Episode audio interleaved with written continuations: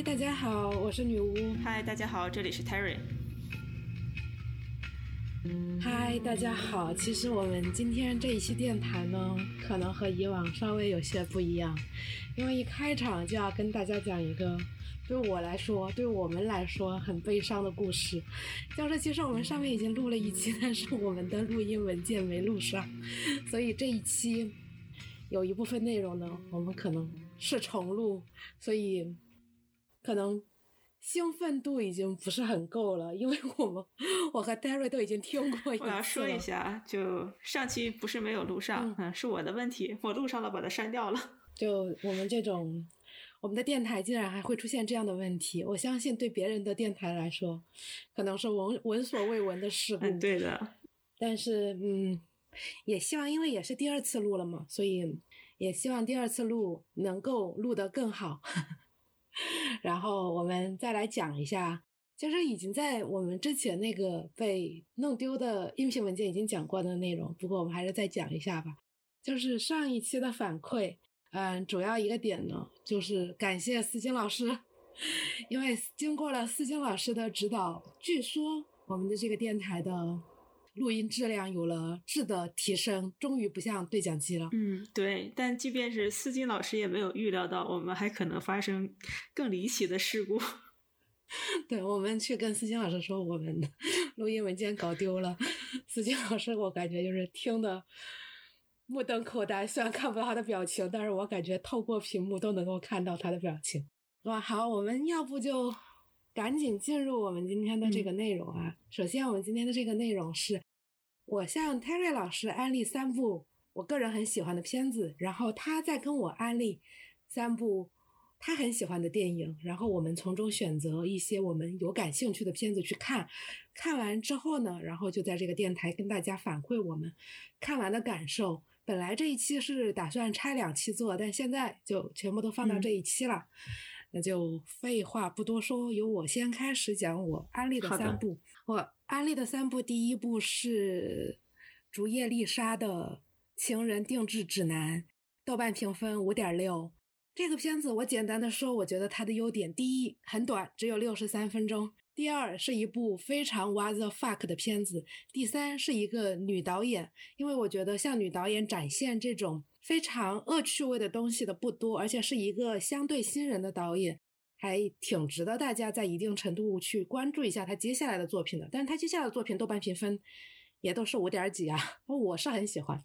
然后简单介绍一下这部片子的剧情，是说。一个花花公子搞了一个黑社会的女人之后呢，就被对方剁掉了小手指。这个小手指被他一直喜欢他的一个姑娘捡到了。这个姑娘呢，就把这个小手指，反正都通过那种黑魔法变成了一个和她长得一模一样的人。但是这个小手指在被砍掉之前，呃，反正这个花花公子不注意是捅到了别人的鼻屎还是什么的，所以这个改造出来的人呢，头上就有一坨鼻屎，所以。这片子就从这里开始，然后这个原版的这个男主呢，有一天来回碰到了这个复刻的头上有坨狗屎的男的，然后这么一个故事就开始展开。然后他在最后结尾的部分呢，也有很多撒血浆的内容啊，就是我这个比较恶趣味的人比较喜欢啊，所以这是第一部片子。第二部片子是三池崇史的《极道大战争》。我个人觉得是三尺虫史最近最好的一部，但从豆瓣评分来看，可能大家觉得是他最近最差的一部。嗯，豆瓣评分五点二。嗯，但这部片子我为什么想推荐呢？就是我个人觉得三只虫史有两个类型的片子，一个类型就是比较经典的，比较像七八十年代的那种黑帮片，加了恶趣味一点的那种片子。第二种片子就是像。极道大大战争这种就是完全没吃药，有一百一十五分钟，但是你完全不知道他在讲什么，就每隔五分钟你就会在想你你到底要干嘛？所以我觉得从某种极角度上来说，我觉得这部片子还是做到了一种极致的。如果你完全不了解三池崇史的一些说美学可能有点过头，就是那种风格的话，你去看这个片子，我觉得是能够完全理解他的那种。想法恶趣味，然后其他我觉得也还好，就是我觉得这部片子是我近年来最喜欢的三尺城市。然后就进入第三部，第三部是石井跃龙的《梦幻银河》。其实是这样的，我本来选这三部的时候，我就想选三部 What the fuck 的电影。然后我当时选择了石井跃龙的，呃，仅此而已，就是他和染谷将太合作的一部二零一五年上映的片子。其实，在我看来，我觉得仅此而已还可以。然后，在我和我朋友之间的评价，对这部片子的评价也都还不错。但我打开豆瓣，发现七百人看过，豆瓣评分五点四，我就觉得实在是对 Terry 老师过于过分了，我就稍微改了一下，我改成了石井跃龙评分最高的电影《梦幻银河》，一九九七年拍的一部黑白片。然后这部片子它。的那个主演是前野忠信和小林丽奈，呃，我个人觉得是小林丽奈最好看的一部电影之一吧。这部片子的剧情也是相当于刚才你听我讲的什么狗屎男，什么完全看不懂逻辑的什么黑帮加黑魔法的故事之外，这部片子的故事还是非常正常的。那讲一个售票员，女主是一个售票员，然后她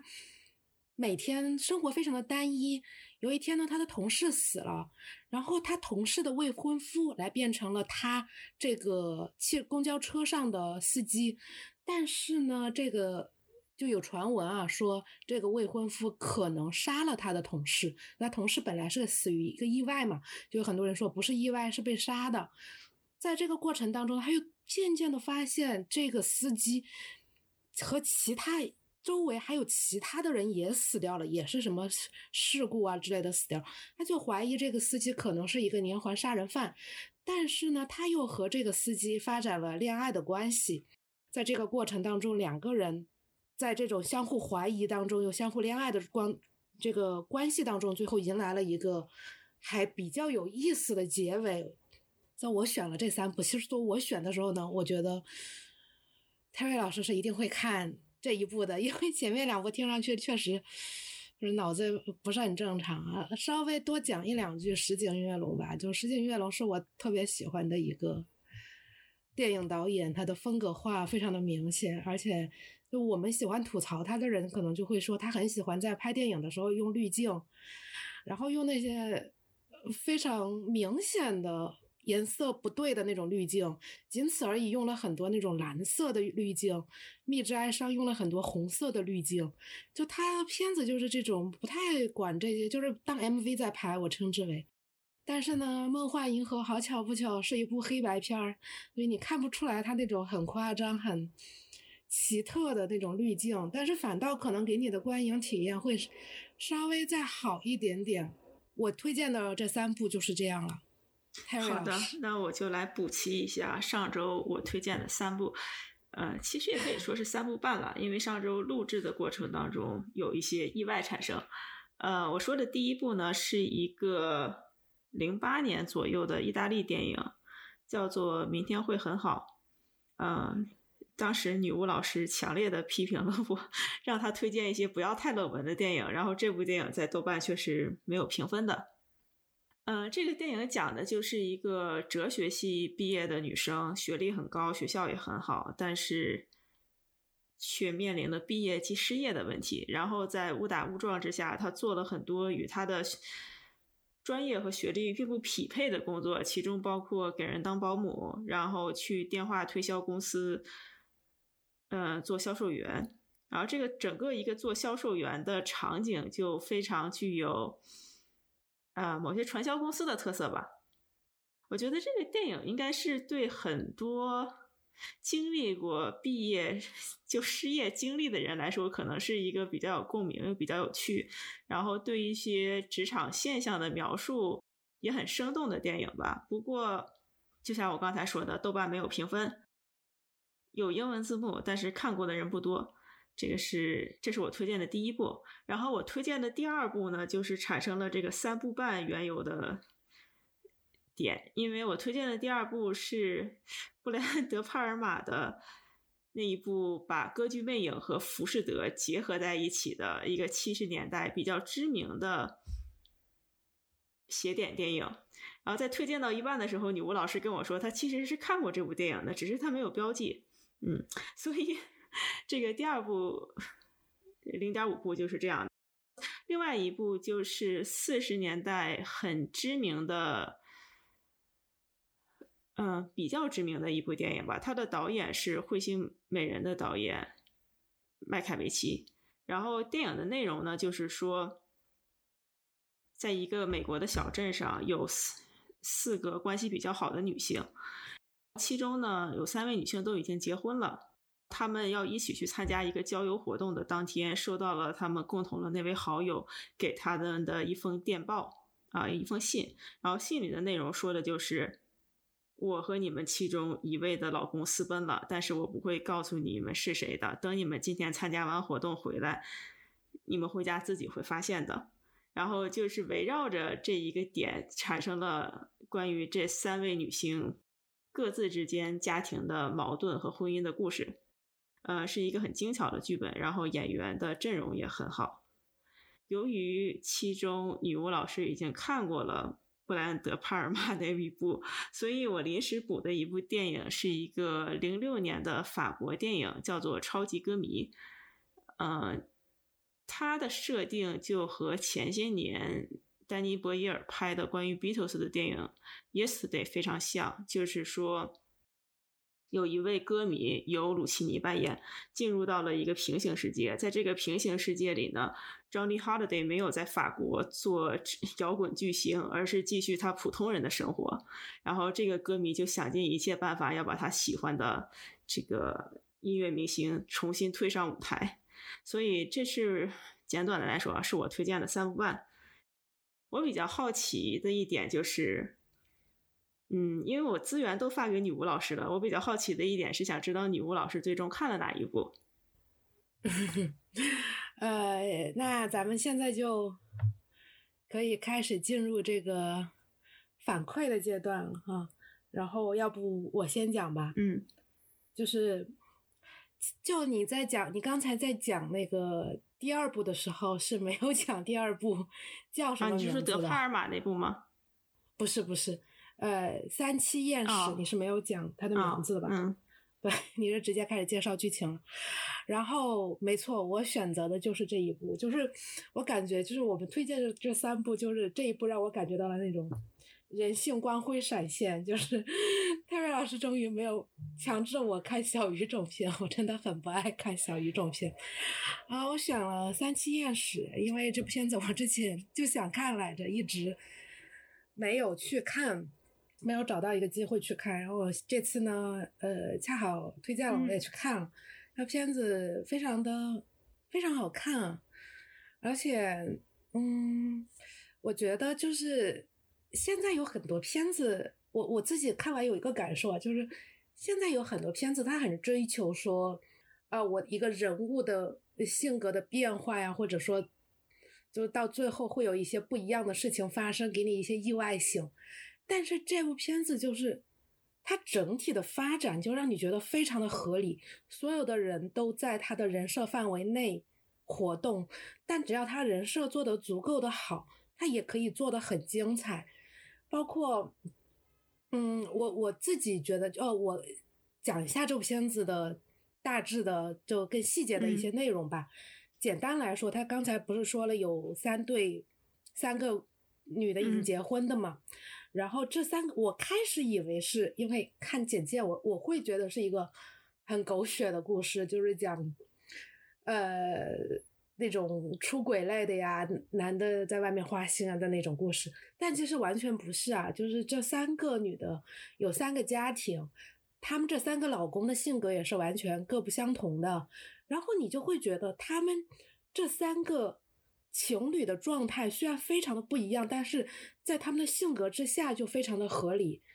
呃，一个。那个未知世事的单纯的，我称之为女一吧。这个女一，她的老公就是一个，按比较体贴，做事也比较能干，然后，呃，成就也比较高，在外面也是一个就是黄金钻石王老五的那种形象。然后第二个女的女二吧，她就是一个能力非常强，自己要做很多工作。她的老公的就是相对是一个比较弱势的，但是呢，呃，文化水平很高，是一个学校老师，但对女主呢包容性很好，但是也会有自己的坚持的这么一对。第三个女的呢，简单的来看啊，这个人设开始是有一点拜金女的，她找的就是镇就是镇上。相当于暴发户这么一个角色，就是，而且我觉得这个片子安排的很妙的，就是这个 拜金女的女演员，我个人觉得是最漂亮的啊，在这三个人里面，琳达·达瑞尔，对对对，就是演这三个女，就就演和在在这三个女的里面是最漂亮的，所以演这么一个拜金女的形象，就让你觉得确实确实就是那种我要是有钱的男人，我确实也会被这样的人迷住的这种感觉，而且。她演的这个拜金女和她老公的相处模式就是互骂，又互相讲特别难听的话。但后面你就会渐渐发现，两个人其实并不是说一定是真心要把话像话说的这么难听的看待对方，而都是有一点幼稚的那种成年人的那种感觉。所以我觉得他就是每个度都把握的很好，然后又让你觉得他每个人物设置让你觉得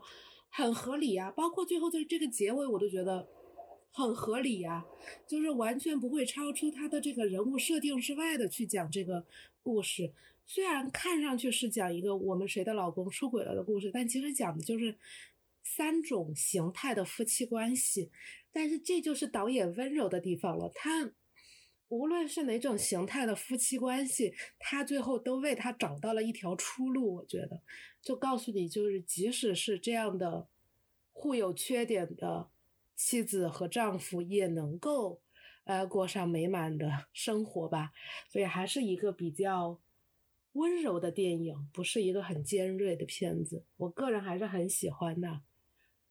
你还有什么？没有，在你说出来这个导演很温柔，在为不同的婚姻形式都找到了出路的时候，我就突然想 说一句：这个电影好适合在现在的国内重新宣传上映一下呀。很符合我们国内现在的宣传方针，嗯，对，对，因为我看的时候，因为看简介的时候，我以为其实更狗血很多，但其实完全不是，而且他这个片子就是不是讲三个女的在想，就是在想到底是谁的老公出轨了吗？但其实这三个人是完全不交流这件事情的，我觉得这件事情也很真实，就是即使你们的婚姻可能在你看来已经。出现问题了，甚至已经触礁了。你在和你最好的这些姐妹淘 在一起的时候，你还是要很自信的说：“我老公不可能的，我老公不可能和这些女人、这个女人私奔的。”所以就是，并不是一个什么大家坐下来讨论 谁的老公出轨了这么一个故事，是每个人暗自想，是不是我的老公出轨？那我觉得这一点设置还是设置的很精妙的，而且，就其中第二个女性是那个。像一个就是工作能力很强的女强人，是科克道格拉斯扮演的，对吧？对，她老对，没错，她老公的那个角色就是她老公也是里面长得最好看的一个老公吧。然后她那段的设计，我觉得就是很符合现在的那种，也很符合现在的主流价值观啊。就是老公虽然赚钱不是那么多，但是她老公其实。那个角色我觉得挺难处理的，稍微做得过头一点点，你就会觉得，啊，你现在就是站着说话不腰疼。那女这个女的工作这么长时间，你在这儿说她不陪伴家庭，她陪伴家庭谁赚钱，对吧？就是她这个角色一旦做过头一点点，你就会觉得，呃，这个男的不行。但是他就安排的很好的一个点就是，第一，这个男的也上班啊，人家也上班。第二就是我觉得。女主是在一次工作当中忘记了这个男的的生日，我觉得这个设置就会让你觉得哦，这个男的脾气还是挺好的，就是我觉得就是他在安排设计上就没有那种让人会在现在这个价值观里面，因为我觉得像很多以前的婚姻片，你放到现在去宣传的话，你难免会有一些价值观冲突的地方。这片子就是在这种女强人的位置，我觉得也。把它设置的很好，而且到最后，女的可能就是说，OK，我要花更多的时间和我的老公去享受周末这种概念，他也并没有放弃工作，他也是跟他的老板说没关系，那东西我周一就会交，就不是那种好像我要为了家庭放弃掉我所有的事情，我就要全情投入到一件事情了，也不是。所以我觉得他就是度把握的很好，很适合当今的价值观。我这个电影看过有一段时间了啊，但是在我的记忆里，就是呃，科克道格拉斯的这个角色，他其实有一点上人设上就是一个他有一定的能力，就是假设他的人生的主要目标是赚钱的话，他可能可以走就是做不同的事业，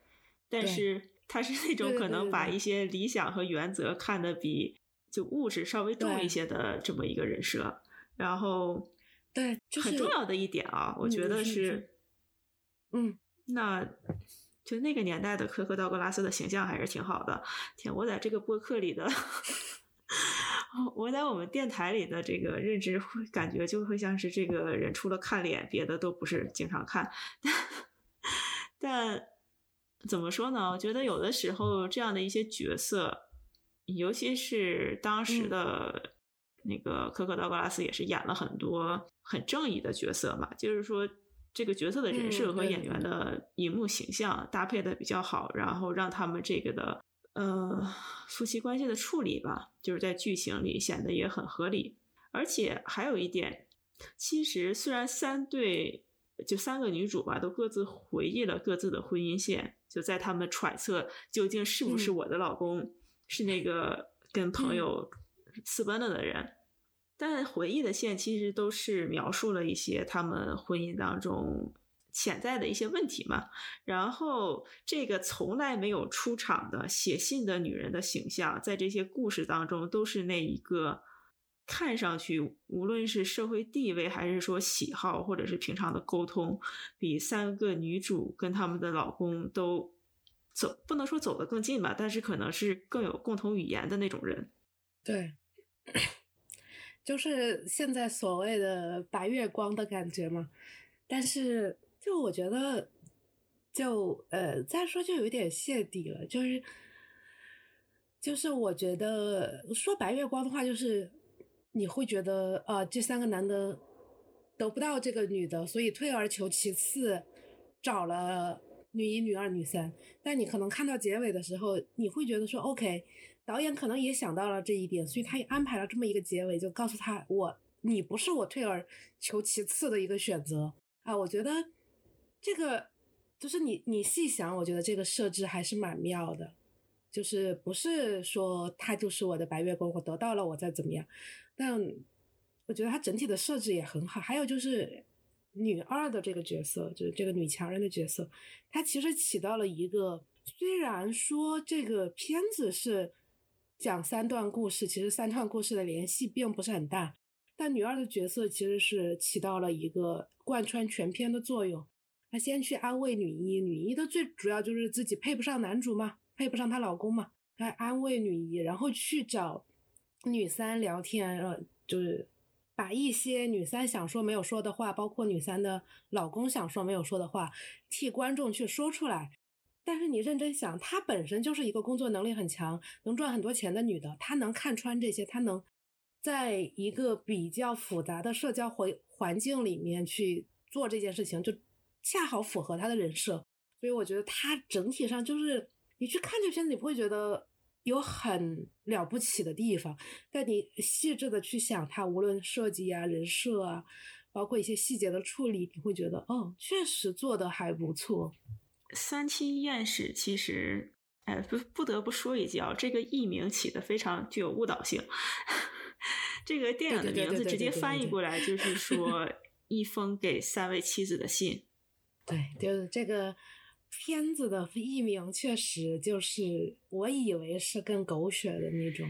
就有点像完美陌生人的那种感觉。我以为啊，我以为是那种有点像完美陌生人啊，就是每个人都有很多秘密啊。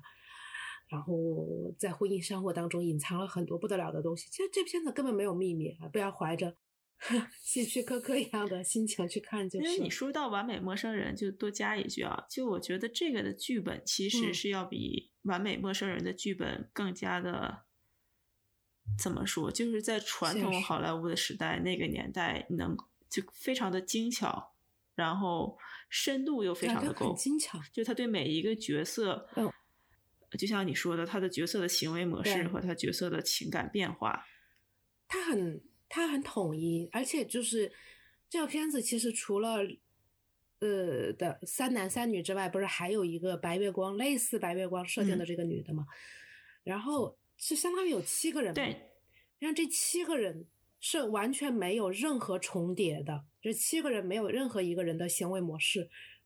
或者思考的方式是一样的，他就是七个独立的个体。那这七个独立的个体，它能够完完整的把它安排进这么一个故事里面，然后让你觉得不冲突，嗯，我觉得还是挺难得的，还是挺难得的。加但我我看完，我其实有在想说，OK，就是这七个人是没有工具人的，对吧？那这种就相当于我要塑造七个角色，而且没有任何工具人的电影，其实认真想还觉得挺少的。那总总归有时候你就会落入有一些角色的安排是为了另外一些角色。这个片子你感觉不到哪个人的角色是为了别的一个角色。七个人其实七个人都是主角，七个人都是主角。这三个这三个女主的戏份是三三三开的。嗯，不存在说谁是女一，谁谁是女二。虽然我刚才这么讲，只是为了方便这个叙述，其实是不存在戏份上的任何的差距的。所以我觉得这也是导演很自信的一个地方吧，或者说编剧很自信的一个地方。他这个片子就敢这么拍，嗯，拍七个人，导演和编剧是一个人，他不会觉得，啊，都是麦凯维奇。就后来的彗星美人，因为他编剧这边有。有写很多啊，《彗星美人》确实也是那种你分不清 主演是谁，到底谁是主角呢？对，这个电影好像是由一个短篇小说改编的，但是在原短篇就是小说的篇幅里，可能是一封给五个妻子的信，然后在改编成电影的时候，会觉得一个电影的体量无法容纳那么多的故事，然后就变成了三妻艳史。嗯，所以我觉得还是挺厉害的，而且虽然有，呃，也只有一百零三分钟，虽然就是一百零三分钟，我觉得甚至你看的时候会觉得这个时间过得有点太快了，没有浪费的镜头和戏份，嗯，对，很没有什么很无趣的地方，就就每一个故事开场有一种，呃，我认识这个角色，我了解这个角色。然后我知道这个事情到哪一步了，然后就戛然而止，又开始往下推接下来的剧情，啊，还是挺，还是挺好看的。嗯，其实我当时看完的时候，我最喜欢的一条线就是呃琳达达瑞尔的那条线，因为他那段无论是回忆里还是后来他们，就他们那条线的戏剧张力更强一些吧，可以说。对他们是有转折的，但我也最喜欢那条线，因为我觉得那条线就是。把那种，就是他们两个人看上去就是一个暴发发户和一个美女，和一个拜金女的故事，但是呢，他们又把这两个人的人设再再往下埋了一层，就两个人其实都是那种表面上是最爱钱，表面上是最实际的那个人，但是这两个人再往下走，其实两个人都是最幼稚的，嗯，就是是这六个人里面最幼稚、最不像成人的。没有办法，就对这个现实社会的应对应该是最差的那个，而不是最好的那个。表面上看，这两个人应该是对现实世界应对是最好的，但他其实往下埋了一层，这两个人是应对最差的那两个人。然后这两个人在一起的故事，我觉得，我也觉得，我也是最喜欢第三位的这个这个整个的他这个逻辑，而且还写的更复杂一点。对的，嗯。我觉得再继续讲的话，可能就要剧透了。但是，嗯，就这个电影不长，一百零三分钟，不抵触黑白电影的人可以看一下。呃，你看的没有人抵触黑白电影，我觉得是有的啦。有一些人是不看黑白电影的啦。但你看的版本有中文字幕吗？没有。但我觉得这个可能是有中文字幕的，因为他应该是有的。对，他还拿了好几项奥斯卡奖的，就可能也是在我推荐的那些里面。最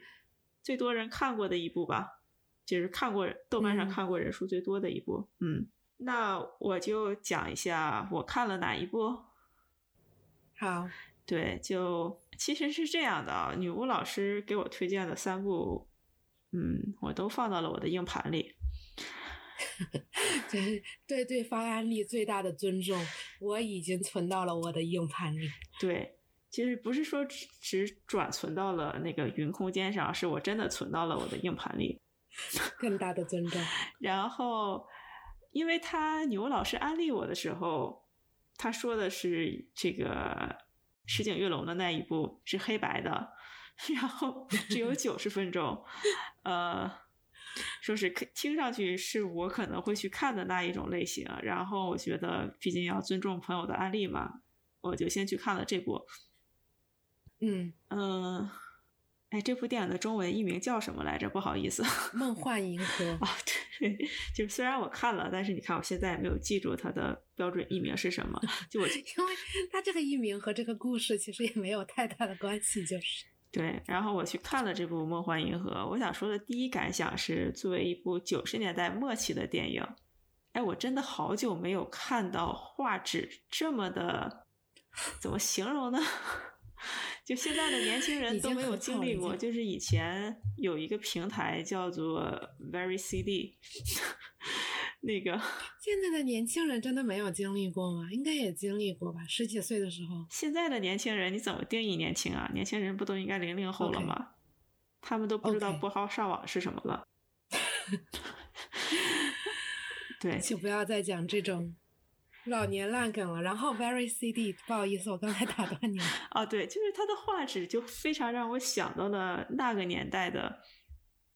对，就是画质。我还问了女巫老师一句，我说这个东西难道没有什么一零八零 稍微高清一点的吗？然后他跟我说没有，于是我就看了这个很传统的版本，就。其实我印象最深刻的是它的摄影非常的漂亮，可能不知道是不是因为画质的原因，还是因为，唉，就当时胶片拍摄。我也觉得，就是这片子拍的很美，拍的很美。就对他的黑白摄影非常有那种五六十年代左右欧洲黑白片的氛围感，嗯。然后 还有一个我在看的时候就很惊喜的发现吧，因为我不常看日本电影。天呐，这话说出来，我觉得，哎，我的颜控的这个标签又要坐实了。就是哦，那个，嗯，有的时候就是你对一个演员他中年之后的形象非常的熟悉，然后偶尔突然一天看到了他年轻的时候的样子，就会觉得好别扭啊。浅野忠信，对呀，而且浅野忠信的这个出场，这么说可能是有一点点，也不算剧透了。就是出场的时候，不是女主在公交车上做售票员嘛？然后这个，这个电影的年代设定也比较早，所以说他这个公交车在过火车轨道的时候，他的这个售票员会下去看，然后在他下去看的时候，他就看到了浅野忠信。呃，浅野忠信的亮相的时候呢，是他的帽檐压得很低，只露出了他的就是下半张脸。啊，当时这个特写镜头给我的感觉是，哎，看这个男的这个脸型，这个感觉，等他把应该是一个很帅的男演员。但是呢，当他把帽子摘下来的那一刻，我觉得他还是老了之后看着比较顺眼一些，就是一个一张非常想象中啊，觉得他应该很帅的形象，配上。他当时的眼睛真的很别扭，嗯，一些颜控的发言。就他戴着黑帽子那一张，已经是浅野忠信颜值巅峰了，好吧？经典永流传，很多人吹浅野忠信年轻的时候有多帅，都是截图《梦幻银河 》，就是不露眼睛嘛。我也觉得他老了，我也觉得他老了比较好看，我也觉得他老了比较好看。啊，但是他就是。怎么说呢？五官长得很，在日本人里面啊，就是他棱角长得比较分明一点然后年轻的时候脸又比较更瘦一些，所以我会觉得，我觉得是很适合演这种可能是连环杀手的这种角色，而且又演演一个公交车司机嘛，就我个人觉得他还是很适合这个角色。但是你说帅，我是觉得还是老了帅一点。其实我觉得他年轻和老了就是都和帅无关。两个人，但我基于的就是说他戴帽子的那个造型，因为看不见他的眼睛嘛，你会觉得就这个脸型。这个下巴看上去，想象中会觉得他应该有一个怎么样的上半张脸，然后这个形象看上去应该是很潇洒的，嗯，但是他把帽子摘下来之后，我觉得他的上半张脸和他老了之后的状态更匹配，啊，不知不知道这么说，嗯，会不会过于委婉？但是就是这个意思了，嗯，然后这个电影后面的就是。我一时间想不到什么类似的，但是它确实有一种非常熟悉的感觉，就是那种一个有危险的男性对于一个生活比较单调，但是又对更有色彩的生活有一些向往的女性的吸引力。我是特别喜欢里面一段戏，嗯，我最喜欢的里面的一段戏就是，应该也不算谢帝，谢帝也算了。就女主觉得男主可能要杀她了，嗯，但其实他也没有很好的证据啊，就是他觉得男主可能在他要喝的水里面下毒了。哦，对，这一段戏确实很好，嗯，他就去跟男主换杯子，他想换又不想换，就是就是想换又又好像又不想死也不想杀了对方，又不知道对方到底有没有下毒，反正那一段就是。没有任何台词，就是一个心理纠结。然后这个时候，男主仿佛又看出来他在想的这个事情，然后把两杯水直接倒在一起搅拌了，然后分成两杯，摆在两个人的面前，也没有任何台词。我觉得这一段就是特别符合亚洲人喜好的 一段戏。我觉得就是他这一段，就是我觉得很完美的展现了那种亚洲人的美学，就是。有一定的危险，又有一定的凄美的感觉，但我觉得这段戏是我整部片子最喜欢的一段。我觉得两个人把握的也都很好，而且小玲丽奈真的很漂亮。九四年的时候还挺还还挺小的，然后她演这个角色演的也是那种真的很漂亮，又真的很单纯，然后又是那种那个年代，我觉得现在这样的美女比较少。就是亚洲脸，然后脸圆圆的、肉肉的，也没有很突出的五官，但是整体上看上去很漂亮的那种姑娘。现在好像已经不太流行这种很温和的长相，但是很适合这一个角色。就是我先说一段，就是他俩倒酒的这一段，我当时看到的时候的第一反应是。这是会是一个非常好的，就是烂梗破解素材，因为你知道很多都会有这样的烂梗嘛，就是一杯有毒，一杯没有毒，然后你选一个。啊，对对对，但我觉得就是就是最关键的点就是他营造的一个氛围，就是他你并不知道这杯酒里面到底有没有毒。对的，嗯，就这杯酒里面可能并没有毒。而且他有可能并不是要杀你，他可能要自杀，你跟他换了你就死了，但你又不想杀他，所以这个情绪是很饱满的。但这片子就是对有些可能期待剧情的朋友来说，还是稍微有点闷吧。它节奏就真的蛮慢的，虽然特别慢。对，我就不得不说，虽然李国老师总说我向他推荐一些小语种的电影，但是 我的推荐一般都是基于要一个快节奏的东西嘛。因为我觉得很多节奏上比较诗意向的电影吧，其实是一个，嗯，对大部分观众来讲，就是日常观众来讲，不是很友好。不是说这个电影不好，而是单纯的说，对于普通观众需求来讲，不是那么友好的一个电影。就比如说这这个这部电影里，它会出现，你就能明显感受到它出现台词和下一句台词之间的。这个间隔时间是很长的，就是里面的一切的镜头的速度都是比较慢的，除了极个别的，就是疑似可能要出现车祸，就制造一点点类似于悬疑，但它真的不是一部悬疑电影。之外，绝大部分时间它的节奏是非常缓慢的。所以说，为什么让我想到了很多六十年代欧洲的黑白片的感觉？还有一个就是这部电影作为一个九十年代的电影，我觉得它时代感做的特别好啊。就我不，我觉得有时候有些导演，因为我知道大卫林奇是自己说过，嗯，说他有很多时候电影台词量是不多的嘛，嗯，他说原因就是因为他不擅长写台词，所以我觉得石井月龙应该也是，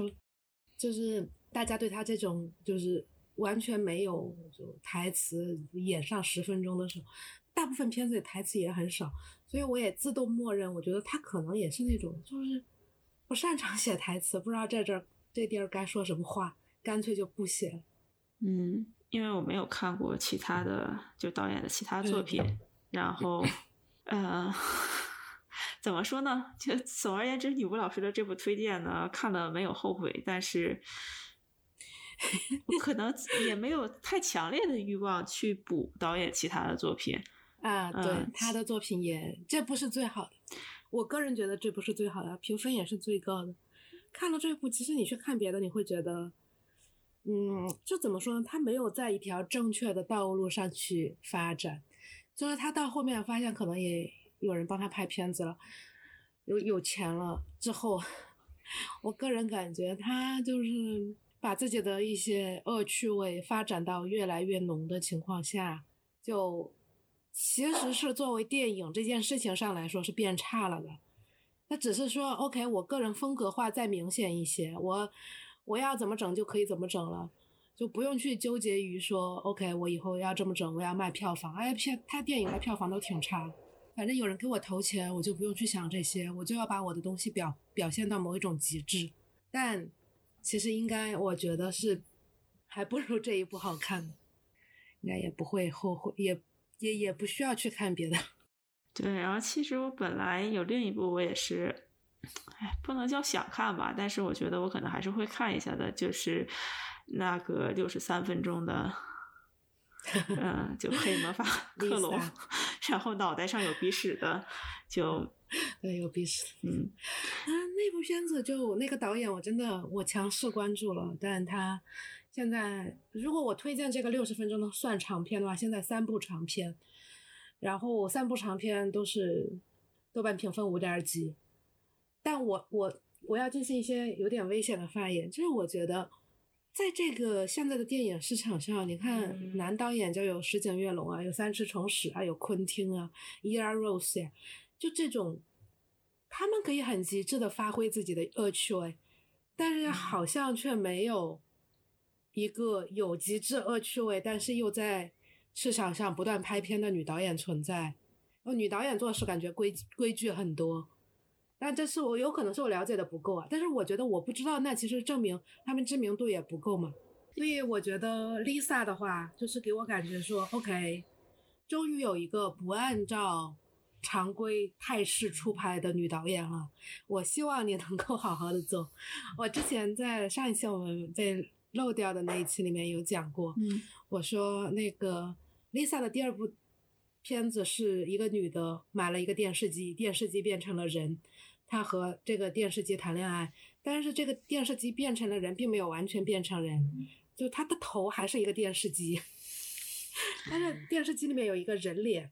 所以她就和这么一个电视机谈恋爱，就是她不喜欢人际交际，天天看电视，最后就和电视机谈恋爱，所以我觉得。我希望能够有多一点这种，也可以讲这些，好像很票房很差，好像很恶趣味，好像很 what the fuck 的女导演也能够做这件事情，而且就明显切入点会有所不一样吧。我觉得这个市场上本来女性的导演就不多，然后对，呃，就市场。对不同导演的容错率也很不一样，就是有的导演可能一部电影赔钱了，或者是怎么样，他依然有下一部的机会，然后有一些导演就没有了。嗯，这个这是一件很现实的问题。对，也有很多机遇啊。嗯，我我其实有想到一点，说是我真的没有想到你会先去看《三七艳史》哎。我本来以为为什么？我本来以为我们不会说是这个大家都看了黑白电影，然后 这么一个状态啊，嗯，哦哦哦，我没有思考过。那我觉得彩色还是黑白，就是就这件事情对于我来说，就是我甚至不会花任何一秒去思考，就我觉得没有区别啊，我觉得没有区别，是吗？但我真的，我总觉得。很多观众来说，他们应该是，嗯，就啊，对，对黑白的接受程度不是很高，但是谁知道呢？没，那没有吧？我觉得就那个，就比如说你自个儿拍照拍的不好，那个最简单的解决方法，给它 P 成黑，P 成黑白。对，但是拍照是拍照嘛，就是一个两个小时到一个小时到两个小时的娱乐内容，呃。你看什么颜色的？我觉得我就是照片，你 P 成黑白会感觉好很多。其实是因为，就是你在就是比如说你拍摄的时候，你肯定会有不同的色彩嘛。嗯。然后你你色彩如果搭配的不好，还有你你现实取景的话，你可能有些色彩也是避免不了的一些多余的东西。你其实注意力很容易被一些不重要的东西所稀释掉嘛。那所以你。换 P 成黑白之后，其实有一些，比如杂物啊，或者说布景上，或者说颜色安排上不够好的东西，其实就被过滤掉了呀。就你其实注意力更集中在导演想让你看的东西嘛，特别是一些可能早期的黑白片会更明显，因为就光打在哪儿你就看哪儿，对吧？因为我觉得从观感上来说，其实是更轻松的呀，就你不会被很多多余的信息所干扰。那这是我，我是这么觉得啊，我是不会考虑说黑白还是彩色的，我觉得都一样。其实这是单纯的从摄影角度来讲，我觉得就都很好看嘛。但，哎，这就回到了我们之前谈论诺兰的时候的那个问题。我可能有的时候总是觉得，呃，大众的审美是什么样的？就我有一个刻板印象啊。然后我的刻板印象就是基于你看电视剧的颜色了。什么意思？就是明显，观众们还是更喜欢亮色的东西，就是鲜艳的、灿烂的，嗯，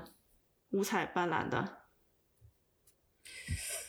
或者是说，你看那个迪士尼的颜色，漫威的颜色。那也不能这么说，现在有很多美剧，我觉得就是那种，我下载之后要把我的电脑屏幕亮度调到最高。是真的看不清，太黑了。那个，嗯，叫什么来着？之前冰火，我就会把亮度稍微调调高一点。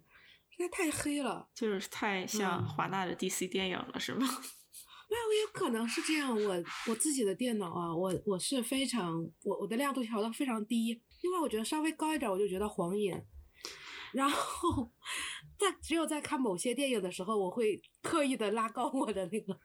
亮度，因为实在看不清。对，但是你想，无论是 DC 的电影，还是对比一些，就有一些导演，你是能明显感觉到他是有一个调色盘的，就是他的这个镜头下面。嗯，你就比如说芬奇的电影。它的那个冷色调感就非常强烈嘛。其实我一直都非常喜欢一种彩色片的摄影风格，就是它的色彩单调到，它是彩色摄影，但它有点像黑白片的感觉。啊，那我就非常后悔没有让你去看石井月楼的，仅此而已了。就完全是这样的风格啊，完全是这样的风格啊，只是故事讲的一塌糊涂而已。然后，尤其是那种有一些设定在雪景里的，就比如说在雪山上，然后有非常强烈的这种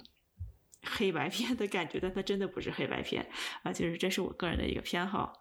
呃，但是我总觉得啊，就绝大部分的观众，就嗯，习惯性的欣赏是偶像剧滤镜，都都豆瓣评分还只有五点四呢。就审美取向不一样吧。当然了，就我想象中的这种绝大部分的观众是百分之百不会听我们电台的，所以，呃，那倒也不一定，不能这么说。每个人都有自己人生改变的机遇了。Anyway，就今天这两部电影就是这样的。然后大家不抵触黑白电影的话，就可以看一下。两部电影都不长，然后一部是剧情剧本非常严谨、对白非常多的三七艳史，然后另一部就是一部是完全没有台词，嗯，对，另一部是非常意境流的女巫老师推荐的《梦幻银河》。对，